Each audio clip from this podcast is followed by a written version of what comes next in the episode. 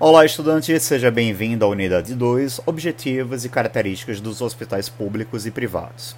Nessa unidade, gostaria de chamar a sua atenção a três pontos importantes. Primeiro, ferramenta MASP.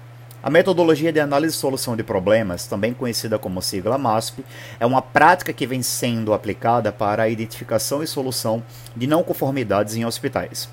Fora isso, também atua no progresso da gestão da qualidade. Possui ainda a capacidade de ranquear os níveis de entrega de atividades internas ou externas ao hospital.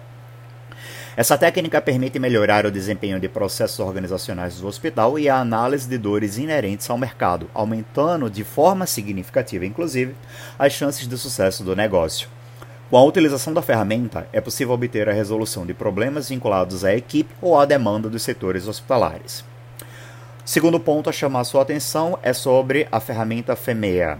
A análise de modo de falhas e efeitos na assistência médica, ou FEMEA, é um processo usado para identificar possíveis falhas e suas causas antes que serviços futuros sejam fornecidos. O FEMEA, além disso, também pode fornecer oportunidades para melhorar os serviços atuais. A segurança do paciente é, em última instância, o objetivo do processo do FEMEA. A saúde FEMEA é uma avaliação prospectiva que identifica a melhoria das etapas de um processo e garante razoavelmente um resultado seguro e clinicamente desejável. Assim, o FEMEA é uma abordagem sistemática usada para identificar e mitigar riscos que poderiam resultar em uma tragédia para o paciente.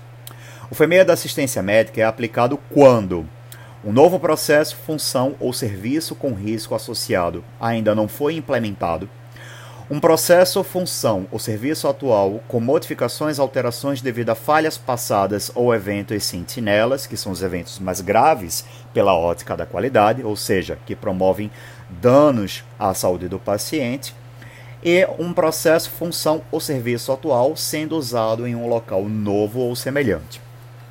Por fim, um terceiro ponto que quero chamar a sua atenção é a da qualidade percebida.